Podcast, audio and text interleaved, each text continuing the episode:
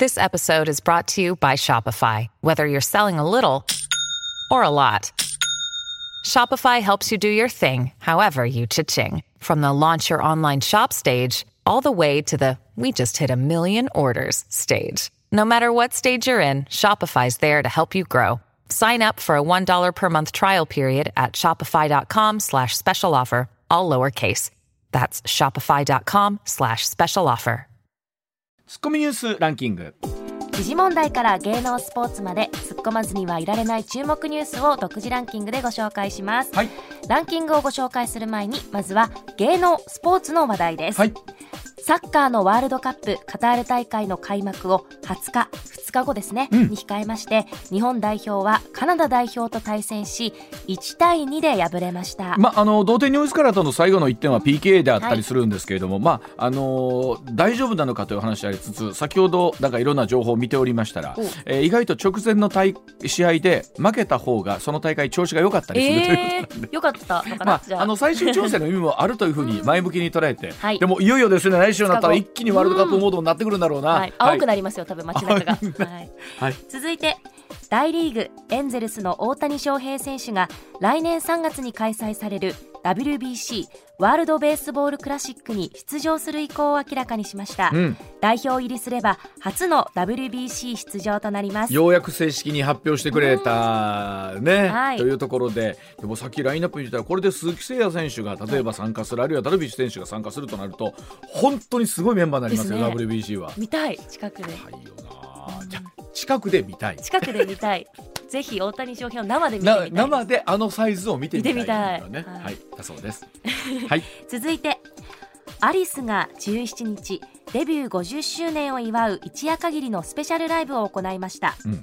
アリスは3人合わせて219歳 新曲を含む21曲を披露しました。よくありますよねこれ3人合わせる意味がどうあるんだって話になるんですけど。でもあのアリス SDGs ということでアリスさん、はこの後、えー10年は現役続けられるということですから楽しみやな。はいすごいニュースです。はい。ではニュースいきましょうか。はいそれではニュースランキング。まずは第5位厚生労働省に新型コロナウイルス対策を助言する専門家組織の脇田隆司座長はオミクロン株の派生型 BA.5 が主流となっている現在の流行のピークを年内にも迎える可能性に言及しました、まあどうでしょう皆さんの周りにもまあ少しずつまたね感染者の方出てきてたりするのかもしれませんけれども、まあ本当行動制限もねどういう形でまあね大きく緊急事態宣言等々出ないということですので、まあ第7波と同じようにも我々は過ごしていくしかないんだろうなという感じですよね。はい。続いて第4位映画の内容を短縮したファスト映画を YouTube 上に無断で投稿され著作権を侵害されたとして東宝など13社が投稿した男女2人に損害賠償を求めた訴訟の判決で東京地裁は2人に請求通り合わせて5億円の賠償を命じました。まあ、このニュース以前に石田さん解説してくれたんですが、はい。さあいよいよ判決出たということなんで、もう一度おさらいの意味も含めてですねこの後お話聞いていきたいと思います。はい、続いて第3位アメリカ中間選挙は接戦が続いていた下院選で野党・共和党が過半数の議席を確保し与党・民主党から多数派の座を4年ぶりに奪還しました。まあ、これで大統領とかあの下院がですね、まあ、あねじれを起こすはいということになるわけなんですけども、まあ、とはいえ今後ね2024年の大統領選挙に向けてどんな風になっていくのかっていうのもありますよね、アメトリカはね。ランプも出馬表明されましたし、ね、はいそうですよね。はい。続いて第2位は旧統一教会問題をめぐる被害者救済新法に関して政府は18日与野党に法案の概要を提示します、新法案には、うん。不動産を売却したり借金をしたりして寄付をするよう要求する行為の禁止や、はい悪質な勧誘行為によって行われた献金で生活が困窮した子どもや配偶者が寄付を取り消し本来得られた生活費を受け取れる規定などを含む方針です。まあ、この新しい法案に関しては岸田さんはじめですね、まあ、なんとかこの国会中に成立をということなんですけど、はい。まあ、果たしてこれ本当にねこのまんま審議しっかり進んでってね成立するのかどうかっていうのも見極めないとダメですよねこれはね。はい、うん、続いて1位は岸田総理大臣は日本時間の昨夜中国の習近平国家主席とタイのバンコクで会談し尖閣諸島を含む東シナ海情勢や中国による弾道ミサイル発射などの軍事活動について深刻な懸念を伝達しました、まあ、本当3年ぶりのあの首脳会談がまず行われたということ自体は非常に一歩前に進んだのかなということなんですけど、はい、さあ果たしてこの岸田さんはどれぐらいのメッセージだったのかっていうところでと、うん、もうちょっと突っ込んでほしかったんじゃないかというところも含めて考えるところありますけどもね。はい。ではそのあたりも含めてこの後石田さんに解説してもらいます。上泉雄一のエーナーではあなたのメッセージをお待ちしています。ニュースについて言いたいことはもちろん暮らしの中で感じたいろんなことぜひ送ってください。メール uwa.mbs1179.com ツイッターではハッシュタグエーナーをつけてつぶやいてください。上泉雄一のエーナー MBS ラジオがお送りしています。時刻6時25分になりました。ここからは石田英二さんでございます、はい、石田さんおはようございます。よろしくお願いいたします。まあでもあの G20 行われてる中でいろんな首脳会談って、昨日はまあ日中首脳会談3年ぶりということなんですけど、まあ岸田さんどれぐらい踏み込みはるのかなと言ったら、うん、今とね中国との関係でいうとあんまりね本当はあのこんな大事な G20 ないで。そういや本当あの本当に変な言い方ですけど、うん、久しぶりにというと嫌ですけどね。そう、う。ん、まあもちろんロシアとウクライナの紛争もあれば、北朝鮮がこんだけバンバンバンバンメスで台湾問題が緊張してくる中での G20 なんで、ものすごく大事なんですけど、ニュース見てるとそんなにその上辺のニュースは伝わってきますよ、うん、あの上辺っていうかそうこんなことしましたこんなことしました、でもだからここをこう深く話し合いましたがはないもんね。うんそう、ん、まあそうか。まあ3年ぶりやから、まあ、最初はまあご挨拶僕らでもね 3年ぶりに会ったらどうしてありましたってなるやろうけど、でもあの米えーえ米中の首脳会談もありましたけど、あれと思うと今までねなんか首脳会談って、なんか儀式的な要素って多かったりするじゃないですか。でもさすがにその大国同士とか懸案同士の国になると、やっぱ同じテーブルにつくっていうだけでこれはすごいことなんやなと思いますよね。だからお互いこうなんていうか一線超えんようにしようぜっていうことなんでしょうけどね。少なくともなんか僕らが子供の時って石田さん日えっ、ー、と、米ソ首脳会談っていうだけでも結構なものはありませんでした？もうほんまね、下でなんかこう、ニコニコしながら下でこう、つね、つないしてんちゃうかとか、つねってんちゃうかとか思ったけど、そんな。アメリカとソ連の大統領と書記長が会談するいうことでもすごいニュースをやったのが、今それが何でしょうね、こう、米中だったり、まあ、米ロもそうですけれども、中国っていうのは本当大きな、まあ、だからまああの、まあ、民主主義国家と独裁国家というイメージやなもうこうなったら、まあ、もちろんこうなった時になかなか日本のお国柄じゃないですけど、歴代行ってねその相手国を前にして「おいちょっとなんとかしてくれよ」って言う人ってやっぱいなかったんでしょうけど、それなりの姿勢も示してほしいし、言われっぱなしもなんかちょっと嫌やな、いうとことは。面白いなと思うのが、まあそのえーまあ、一線超えんときましょうよってそりゃそうなんですよ、うん、でまあ我々もこう久しぶりに話し合ってちょっとね、うん、これからいろいろ話していきましょうよ言いながら防衛力は高めましょうみたいなことをやってるわけでそうですね、うん、で一方でちょっと離れたカナダの首相とかは結構習近平さんに対して結構ね、うん、えー、強いことを言うた言うなって、それあんたんとこ国遠いからやがなみたいなとこもある。いやだから日本ってやっぱりそのものすごいところに位置してるよね。いや本当そうです。またあのまあそれおっしゃる通り中国北朝鮮という、まあ独裁主義国、まあ言うたらロシアもあって権威主義国家。が、に囲まれてるわけですからね。あと北朝鮮もね。そうこの3つ目の前に来てるわけ。中で本当韓国とか日本ってどの立場で外交をやっていくねんって、本当まあ台湾有事となってくると、うん、リアルな話こう我々の命に関わってくる問題が本当ありますからね。そんな中で日韓もうまいこと言ってへんわけやから。そうですね。だそういう意味では G20 めちゃくちゃ大事やね本当めちゃくちゃ大事本当大事やなということ、うん、今回改めてね首脳会談の意味を感じたところですが、うん、さあ、えー、それではあ今日の石田さんの解説はこのニュースからいきましょう、はいさあ離婚後の共同親権の話です。両論兵器の中間試案がまとまりました、えー、離婚後の父親と母親が共に子供の親権を持つ共同親権の導入を検討している法務省の専門家会議、うん、導入するしないかに絞らず両方の案を併記した中間試案をまとめました。さあ現在の民法では離婚後の子どもの親権は父親か母親どちらか1人とする単独親権と定められているんですがこれはあの欧米では共に親権を持つ共同親権が認められていて、うん、さあ日本どうなっていくのかというお話でございます。うん、あのまずその、まあ、親権、まあ、ちょっと、ね、解きほどいていくと親権とは何ぞやということで、あの未成年の子供に対する親はこういう権利がありますよっていう2つざっくりあって看護権っていうこれが一番大きいんですよ。要はあの子供と一緒に住んで育てる義務であり権利、うん、これがまあ看護権っていうやつで、はい、まあ細かく言うとね例えば、えー、まだ未成年の子がお父ちゃんお母ちゃん、まあ、どっちでもいいけども、うん、私あのこんな仕事しよう思うねんって言った時に、うん、未成年に対しては親が「うん」って言わなあかんのです。おいいよその仕事してと、はい、これは看護権なんですよ親親の。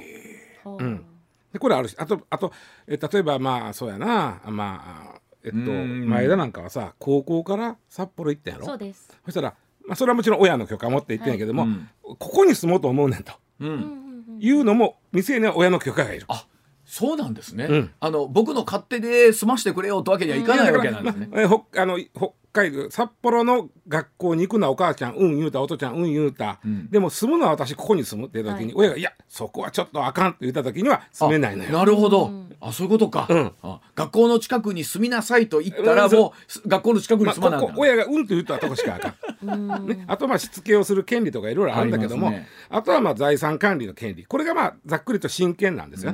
でこれを昔はまあ単独親権夫、まあ、別れたら父親か母親かのどっちかに子供がつくというイメージです。でそれで親親権もそのそっちが持つということなんですけどこれは時代とともに変わりましてね、うん、今これ単独親権やってるのは世界で、うん、日本とトルコとインドだけ、えー、3カ国だけ、はい、そうなんです。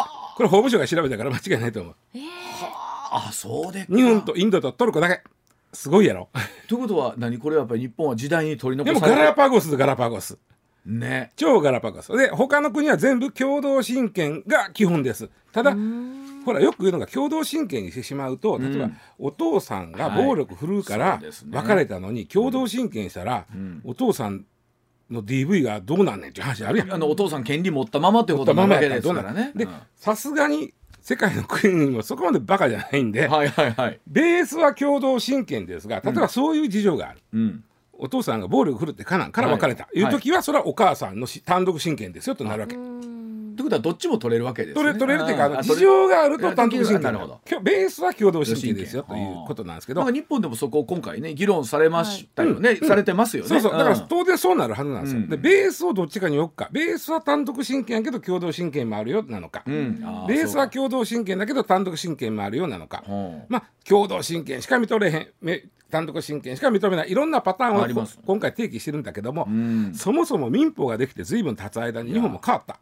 あのこれはでも石田さんこのコーナーでもよく言ってましたけど、うん、民法も変わって何十年あできて何、うんうん、え100年50年でですよね、うん、この時にこうなんか明治の頃からこうずっと流れて。そうなんですよ。民法自体はまあもちろん戦後少し変わってますけどももちろんベースは戦前のもんですしね、うん、そしたらね例えば今も3分の1が離婚するわけですよ、うん、戦前そんなことな戦後のままなんかそうはなかったでしょ。で、ね、えー、離婚する親の離婚した時に6割は子供が未成年なんですよ。まあ、10組離婚したとしたら、ね、6組の子供は未成年なんです。若い時に、ね、だから親権をどうするかというのは非常にいいまあまあ大概お母さんが、まあ、9割はお母さんが親権持つんだけどもあと日本の大特徴として裁判所を通さない。9割が話し合いで離婚する。いわゆる協議離婚。裁判所を通して離婚する人は少ないでそれはそれでいいんですよ、うん、いいんだけどもその場合養育費をどうするかとか、うん、あの面会例えば別れた後にじゃあお父さんは月1回会えますよねとか、うん、えー、こういう条件で会いましょうねとかいう取り決めをしてない。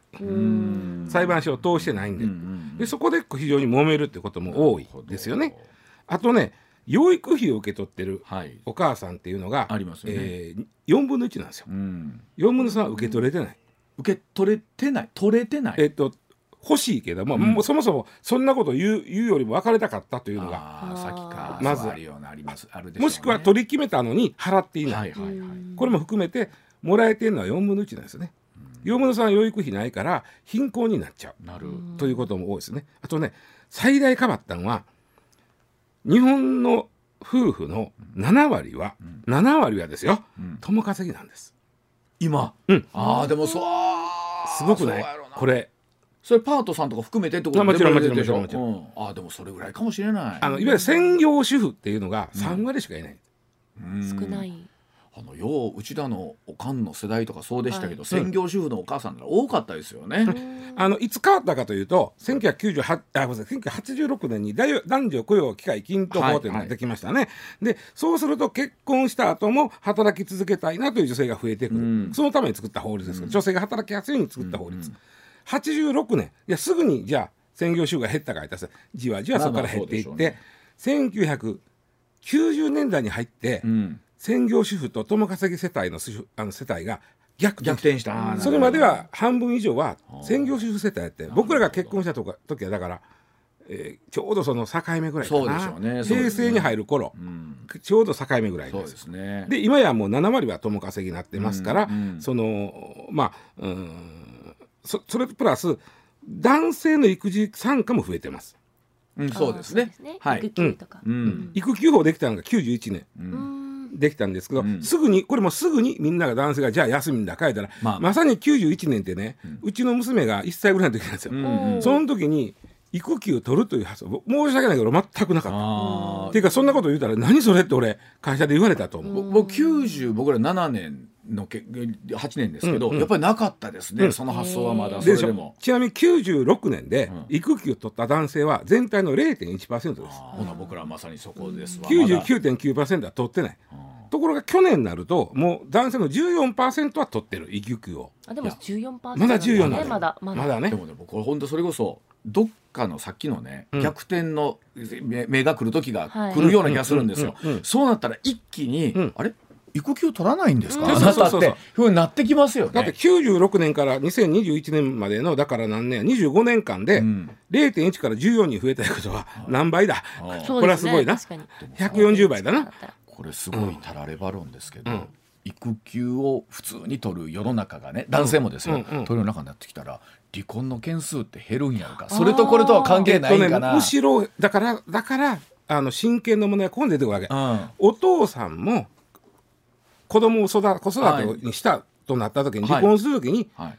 お全部お母さんに親権全部で俺はもう面会もできへんのかいとかなんのは、ちょっとでやっぱそうなりますよね。だから共同親権って話が当然出てくるわけですよ、うん。これ。そうですね。でそれは時代なんですねだから、これあのよく言われますけど子供にとってうん。のメリット、うん。デメリットみたいなのありますけど、デメリットで言うとその、まあ、もちろんその DV とかでうんぬんとありますけど、うん。うんあとはなんかそうならない理由ってのは他にもあったりするんですか？共同親権あでごめんなさい単独の方がいいっていう。えっとこれねものすごい難しいんだけども、うん要は声を上げて単独がいいって言ってる人は、うん結構その、うんまあまあ言ったらその、まあ、暴力を受けてたりとか、うえー子供が虐待されてたりとかいうことが多いんですよね。はいはいではい。言うても全、えー離婚者の中でそういう人はやっぱり本当は少数派なんです。まあそう本当は少数派。うんでうん。普通はもうちょっとお穏やかなっていうのはおかしいけども、はいはい。はい離婚なんで、はい。本当はそこを中心に考えて子供を中心に考えた法律にしなあかんだけども、非常にこう極端なケースの人のがニュースでもどんどん流れるんで、まあなりますよね。まあまあうん。でそれでいやどうなんてなってまうんでここはね非常だから非常に難しいですね。あの、まあこれは我々ニュースに携わっているものとしてありますよね、あの非常に多くの方の部分よりも、うんついついやっぱりどうしてもえというと特殊な特殊な例ではないんですけど、うんそういうところにスポット当てちゃうケースありますもんね。だからもう特に対立が激しいお父さんお母さんを念頭に制度を作るってもう無理なのはっきり言ってこれうんは。ですよね無理無理。でもっと言ううと単独派も、まあ、共同親権派も両方とも理屈があります。うんなのでどれだけ議論してもこの水は埋まりません。確かに。確かに。はい。えはい。という問題があるのでとっても難しい問題なんですこれは。でこれは石田さんどっちの方に、うん。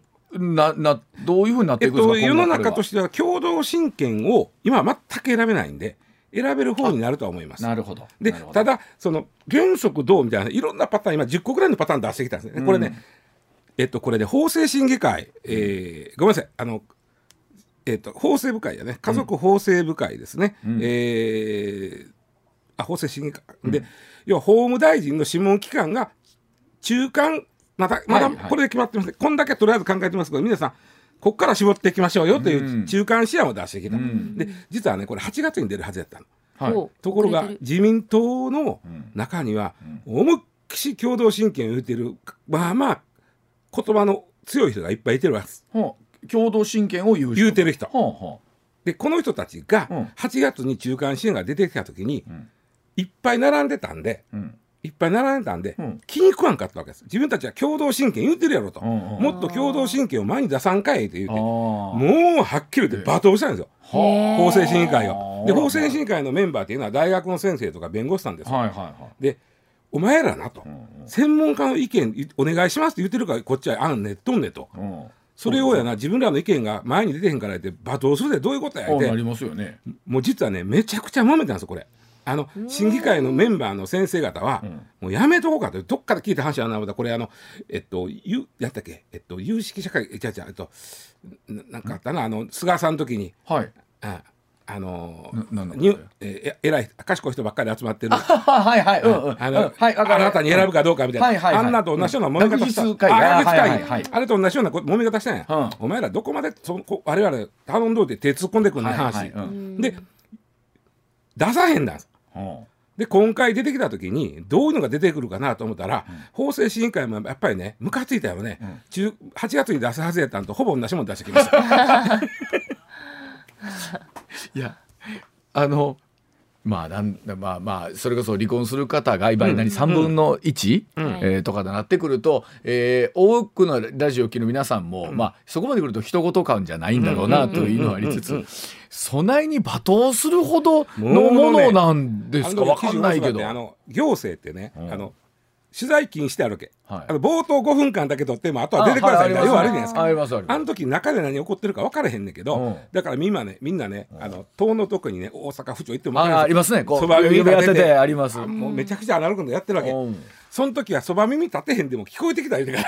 そのくらい。罵倒が。なんやろ。いやあの今の話を聞いてたもちろん共同親権の方がいいんかなとも思ったりするし、まあ僕逆に単独親権の人の声がむちゃくちゃ強いとかっていうのはなんかもうあるのかなと思ったりする、あのまあ単独親権主張する人ってやっぱしかなり、えーまあ、さっき言った DV とか虐待とかを抱えてる人が多いんで。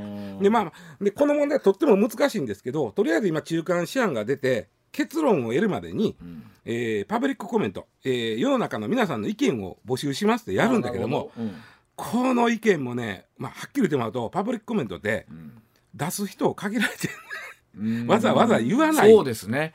うん。だからそれが多数の声なのかどうかがわからない組織業も入るし。確かにな。あのそうですね。うちはもう2人とも子供成人したんで、今更何があっても、うん。なんだけどこれそれこそ前田遥世代ぐらいになってくるとこれあのでもさその前に結婚する前にそのこと考えないもんね。考えないですよ、うんうん。生涯添い遂げるうためにそうやろ結婚するので、そうやろ、うん、おおっしゃる通りなんだよ。ね。はい。はい。えっと、結論から言いますと、はい。えっと、共同親権といううー選択肢を民法が用意してあげるのは時代の流れです。うんそんな気はしますけどねでも必ず共同親権でならないということはありえないです。うん、そうそうよそれも。例外としての単独親権を置くとか、はい逆にじ例外としての共同親権を置くとかいう、うんどっちかにせなあかんと思うんです。それでええんちゃうんかなと思うんですけど。でね、一番まあ難儀な難儀な難しいのは子供についてちゃんと協議して、うんちゃんと協力して別れたけどうんちゃんと協力してよ養育してますよっていううん。お父さんお母さんも世の中にいったいっぱいいます。もちろんあると思います。この人たちはこういう制度は別にどうでもいいわけ。ああそうか。確かに。うん。うんうん。そう。あの話し合いの中で法律は関係 関係ないですもんね。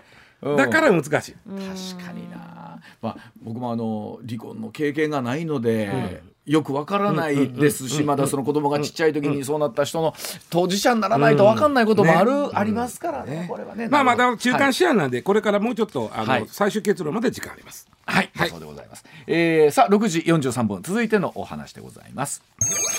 さあ、ロシアのサハリン1、えー新会社で日本が権益を維持でございます。えー、タス通信によりますと極東の石油天然ガス開発事業のサハリン1の事業を引き継ぐ新会社で、えー日本のサハリン石油ガス開発が従来通り30%の権益維持することロシア政府が許可したと伝えました、えー従来のサハリン1の運営主体だった石油大手のエクソモービル全面的に撤退というところでございますがさあこれも今週ねいろんな話題となりました、これちょっと押さえとかなあかんのは、い。サハリンはまあカラフトですわな、はい。えー北海道の上の方に僕も行きました、めっちゃ寒かった、はい。でここには、えーサハリン1、まあ、1とうん。2という2つの、はいはい。おまあ言ったら、えー石油とかん。天然ガスが出る穴があります、穴としては4つあります。2つずつあります。あそうなんだ。2つずつあります。二つあるんだ。掘ってます、で1と2両方ともに、えー共通していることは、ん。いわゆるメジャーと言われている、はい。えー石油大手が入ってました、うん。ところがロシアのウクライナ侵攻を受けてこの2社ともほんなら俺はもうやめとくわと、ん。ざっくり言うとこの2社がそれぞれ1も2も4分の1も近く4分の1近く持ってました、うん。で半分はどこもまあロシアとかが持ってます、うん。で残りの、まあ、3分の1ぐらいを日本が持ってました、うん。まあ段階そんなイメージね、うんうん。で、えーメジャーは両方とも俺らやめるってうん。抜けていきました、はい。やってられやんなこんな国でやってられるかいって、うん。で日本はやめれないのよ、うん。まずね2の方が特にやめれない。うんサハリン2の方が、うんうんうん。サハリン2から出てくる天然ガスっていうのが、えー日本の天然ガスの輸入の9%ぐらい。まあまあですよね。一割でかいよ。でかいですね。それと他の国から、まあ、例えばオーストラリアからもうん。仕入れてますけど、はい。言うても船で持ってくるのに目と鼻を先から持ってきますからそうですよね。近いです。はい。だからそれはもうなかなかて権益を手放しにくかったんでうん。まずサハリン2の方は、うん。えーあのロシアがね一旦潰すと。うん。で別会社にして、はい。入りたかったらお前手上げろと言ってきたわけ、でメジャーは抜けました、はい。でも日本は手放せないんで、うん。手上げて、ん。えーサハリン2の方はあー三菱商事と三井物産か、うん。この2つが再度同じだけ権益頂戴出資するからということで手を挙げました、うん。ロシアが「分かった分かった。ほんでお前ら入ってええわ」と言いました。うんでじゃあメジャー入ってたこれシェルなシェルなんですけど、シェルさんどうします？シェルはもうもうええとうちは、そんな国とは付き合いまへんと、でシェルの枠を中国が狙ってんのね。わ。ああまあそうでしょうね。なるほど。ねでそれであのロシアとしては実は本音はねシェルに出ていってほしなかった、っていうのは三菱商事と三井物産日本はお金は出しますけど、ん。技術はそこまでないわけあそうなんですやっぱりシェルの方があるわけや。ああーやっぱりあそらそうやろ。そうかそうでしょうね。もう本職やんか。向こうそうですね。うん。掘って集めて運ぶの、うん。本職やから、だからそのうーんまあ言うたらオペレーションの技術がシェルがあるから出ていってほしなかったんけど、出ていかれてしもて、うん。日本は今のところねガス、うそのまま変えてるんですけど、はい。掘る技術っていうのはまだ今のところうまいこと動いてるからいいけどこれつ故障したら誰が直すのみたいな。あそ そこまでですか？なるほど。なるほど。はいはい。まあでも日本は2はねめっちゃ大事で維持しました、ん。じゃあ今回1うん。1に関してはエクソンモービルが、うん、やってられるかって出ていったわけ、やっぱりここも技術持ってあるわけですよね。ここはね今ねエクソンモービルが出ていてねほとんど取れてないのだから。えー、ああそうすすごいね技術だな。で日本はここはね日本はね3割いやもっとか、まあ、3割ぐらいか、うんさうん。えーは出してるんですけどもこれは商社もあるけど日本政府がそのうちの半分だ。日本が持ってるうちの半分は日本政府が出してる、はいはい。でここをね今回また同じだけの比率出すから、もっぺん1からやるときは入れてねって言ったときに、ロシアは OK よって言ったわけ。うん。でそれに対してはうんと俺は思うわけ。ん。というのは、さっきのね天然ガスはめちゃくちゃちょっと要産ロシアから安いしね、ん。あのしかも近いから薄よりも安いし、電気屋さんとかガス屋さんがこれですごい助かってるのは間違いない。ん。で、えー実はサハリン1に関しては原油なんですね。ああ原油。原油。うん、原油。で、えーロシアから輸入してるのは、ん。三まず原油の3.6しか日本はロシアから輸入してません。はいそのうちの半分、つまり日本が輸入してる原油の1.8%をうん。サハリン1と2から入れてます。はいなるほということはどはい。1からは、まあ 1, 1%も1%ぐらいなのよ。そうでしょうね。はい。その1%の原油確かに近いから安入ってくる。うんうんこれをうん。うん権益を手放したくないからもう一遍ある種ロシアにするよないはいはいはい。これを他の国はどう見るかなんですよ。はい。見られ方か。でもこれあのその中でガスだけっちゅうわけにはいかんだりするんですか？そこもね、さっきと一緒で、はい。このえっと1、んサハリン1の方でメジャーはどこやったかというとエクソンモービルなんですよ。はいはい。エクソンモービルはやっぱり、えっと、4分の1以上ぐらい持ってたんかな、うん。そこを抜いた。うん。もうロシアとは縁切る、うんうん。でそこにやっぱりまた中国が入ってこようとする。そうそう日本としてははい。こうそのロシアの原油と、おまあ、ガスの権益を、ん。今まである種アメリカなりその、うん。まあえーロイヤル・ダッチェなんでオランダか、ん。オランダと日本とも結構な割合でやってたのに、そこの部分を中国が入ってこられると、うんもうすぐ嫌なわけ。ななんかわかんない。でましてや日本も全部抜いた時に全部それ中国が中国になりますね。はい。それも嫌なので、はいはい。まあ入ってその事情があるから分かってよって言ってるけど他の国にしてみたら、うん。待てよと、まあみんなしてロシアをそらそうですよね。締め上げてる時に。そうですね。お前ら2は分かるよとサハリン2うん。はガスやから、うん。1はなんでやねんと。油そんなに出出てへんやないか。こうてましてや今お前エクソンモービルが撤退して油取れてへんやないかえとなってくると改めてじゃあ1をね、うんうん。いや今のお話だけ聞いてると僕らほらなんか1も2もねものすごい大事なガスとか持ってくるのいると思う。そうやったら1いらんのちゃいますの？なでロシアとしては実は日本さんも出ていってほしないから、うん。まあどっちかというと両方やってほしいなというのもありのの、何1と2セットじゃないと売りまへんで言うもんでもないでしょ。るけどそういうまあ顔はするやな。これでもあのこれねいや例えばそうなることで、僕らのガス代とかね、はい。光熱費がうん。安なりますの向いた話。いやあの逆に2が参加できへんだら思いっきり高なります。ということですよね、お1は？1は確か関係ないほない。な1いらんな。でもそこに中国が入ってきて結局ロシアのその油もガスも全部中国が。中国語でえいやあかんがな。やろ？そうやねん。難しいですね。日本ね難しい はい、えーお知らせなどもう少しお話し進めます上泉雄一のエーナー MBS ラジオがお送りしています。さあ続いてはですね石田さんにも以前解説してもらいました、こちらに判決が出ました。こちらでございます。えファスト映画投稿者5億円の賠償命令というところでございますえ映画の内容を短縮したいわゆるファスト映画。これをですね、YouTube 上に無断で投稿されて、まあ、著作権侵害されたとして東宝などの映像会社13社投稿した男女2人にえー計5億円の損害賠償を求めた訴訟の判決で、東京地裁17日2人に請求通り5億円の賠償を命じました。これファスト映画の賠償額に関する司法判断初めてということですね。ごっついな5億は。5億ね。まああれでしょ？石田さん要はもう2時間ほどある映画うをんつまんで。つまんでつまんで10分くらいにしてうん。なんかまあ人工音声かなんかでなんかおこんなんでしたみたいなこと言わして。えで映像はだからもともとのもうっていうあの？はのー例えば予告編とかそんなんからまあ引っ張ってきてることが多いんじゃないですかね。なるほど。当然それでも著作権侵害ですし、ちろんもちろん。えーであのまあなんぼ損したかという算出方法で揉めてこれだからね、はい。あの民事訴訟なんですね、まあ、まず刑事訴訟刑事裁判ではこの著作権法違反でこの男女2人は有罪判決が確定してます。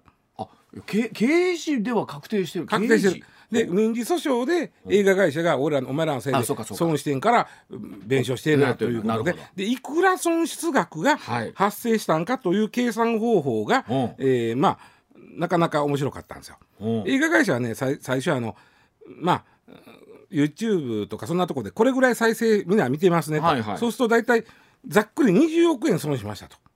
それ単純に例えばその見た人が、正規のお金を払ってたら正規じゃななくてね、うん。えー計算の仕方としては、DVD を借りて見てたとしたらという計算したんです。ああ DV ほんならあーなるほど。だから映画館で見るというよりは DVD を借りてみた場合、えーその DVD をレンタルからそのレンタルした DVD のお金がいくばくかその映画か映画会社とかに入るじゃん。あーそれが入ってけえへんだというなるほど。イメージであそうか。だから一人200円ぐらいで計算した。なるほど。それをぐーっと合わせるとということ20なん億20億でもそのうちの5億でええわと言ったら5億が確定したの。うわ。じゃあその話のもうちょっと細かいところ指示の地方の後お伝えいたします、それで言うとおそらく前田遥世代とか、はい。い、わゆるもう結構そのね、YouTube とかを見てる組からすると、知らんとというか、これでええわと思って見てる人らも多かったりするんでしょうかね。今年の流行語なのかどうか知らんけどタイパっていう言葉が流行ったでしょ。何だっけ？タイえタイムパフォーマンス。タイムパフォーマンス、うん。要はその時間をかけるのが惜しいというからあー。まあ、まあ時間効率でいう意味やなタイムパフォーマンスやから。だからまあ話題の映画だったら2時間全部見とる時間はないけども、はいざっくりストーリーだけ分かって、ん。えー見た気に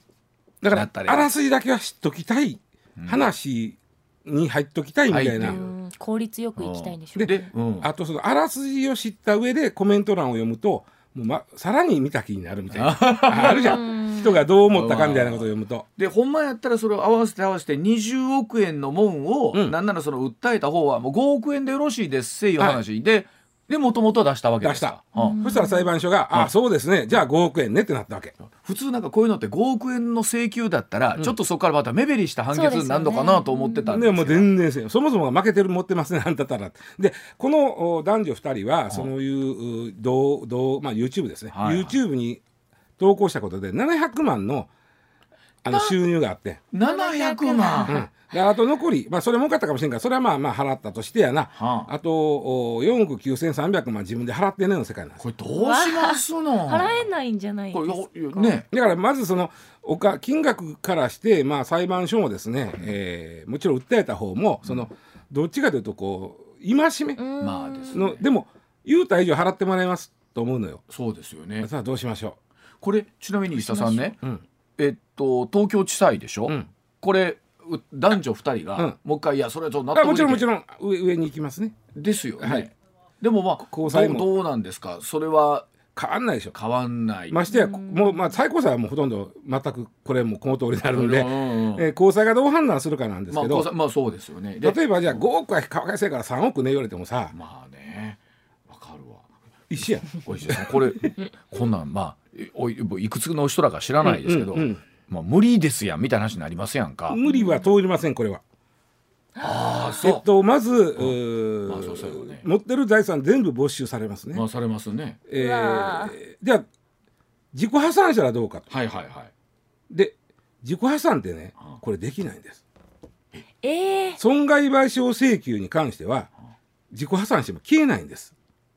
あほほなどうしますの？だからケツの刑まで。いいやいやいやいやいやいやそれはまあ全部払う。朝朝の番組。でまあまあえ何？ほんならもう働いて働いて。いやだから今ある財産とにかく全部全部返すでしょ、ね。あ返すっていうええ。うん。でその後はまあえーあのねえっと、損害賠償請求でも自己破産で消えるもんもある。ある。うん。それはね純粋な過失だけ。うん。純粋な過失。だから交通事故でもさ酔っ払ってたとか信号無視して人跳ねちゃってその損害賠償請求された確定した、はいはい。これは自己破産しても消えませそうんかそうかそうでかましてや今回はさ、はい。犯罪ですから。あの確かに。絶対消えないこの。だから考えれるのはもう無理です。もう全部もう差し出しますと、うん。全部、だかうんらこれ言うても映画会社もこれ懲罰的な意味合いで取ってるんで、まあまあうんうんうん。すってんてんになってんやったらもう堪忍したのかはあるかもしれません。あだからまあ要はこういうことが二度と起きないようにってことで、あんたらやったらこの判決出ますっていうことですよね。逆にその今も堪忍したらないです。だから、今なんいくばっかの貯金がある、家土地家屋持ってるかもしれん、うえーまあせやな。自己破産から20万だけ残してもらいますけど、それ以外は全部没収ですね。まあ、でもまあよくほらあの僕映画を見に行ったらな、映画をあの勝手にアップロードするのは犯罪ですとか、要はあるじゃないですか。ああいうのが昔でしたけどさらにそれを短くして出してもまあ結局は一緒ですそうです。もんね。ちょもうちょっとねちょっとねもう一つ気ぃつけなあかんのは、はい。今回これおそらく画像を使ってやってるんでそこの著作権範囲は分かりやすいんですけど、はいはい。そうじゃなくてああのーなんちゅうネタバレサイトっていうのあるでしょ。ありますあ言葉だけ。はい、うん。言葉だけ、う。んある。えこれも著作権法にはなることが多々あるんで同じことが起きます。まあでもそら映画会社さんなり、映像を作った方からするとそらそらそうですわね。でね、えっと僕は、もうあの浜村淳さんの大ファンで、ん。あの方の映画解説聞くと、見に行きたくなってしょうがない、はいわかります。本当になんか、はいはいなったら映画よりあの楽しい。そそそっち言っ悪いよ。まあ本当楽しいじゃないですか。であの人がいくらあの内容喋ってもこれは著作権法違反にはならんのですわ。ん。それはなんでか言ったら、あの方の話術もありますけども、ん引用とほ引用してる部分と、ん。自分の感想なりの部分で言うと、やっぱり浜村節が主で、ん。引用が10なんです。はいはいはい。主10の関係ができてると引用なんですこれは。なるほど。だから感想を言った時に引用してした場合はあのうん著作権法違反にならないんだけども、うんうんこれ引用やなくても丸っぽやないかやと、ね。中のセリフ丸っぽやないかやときは、著作権法違反になるんで、はあ。同じことが起きます。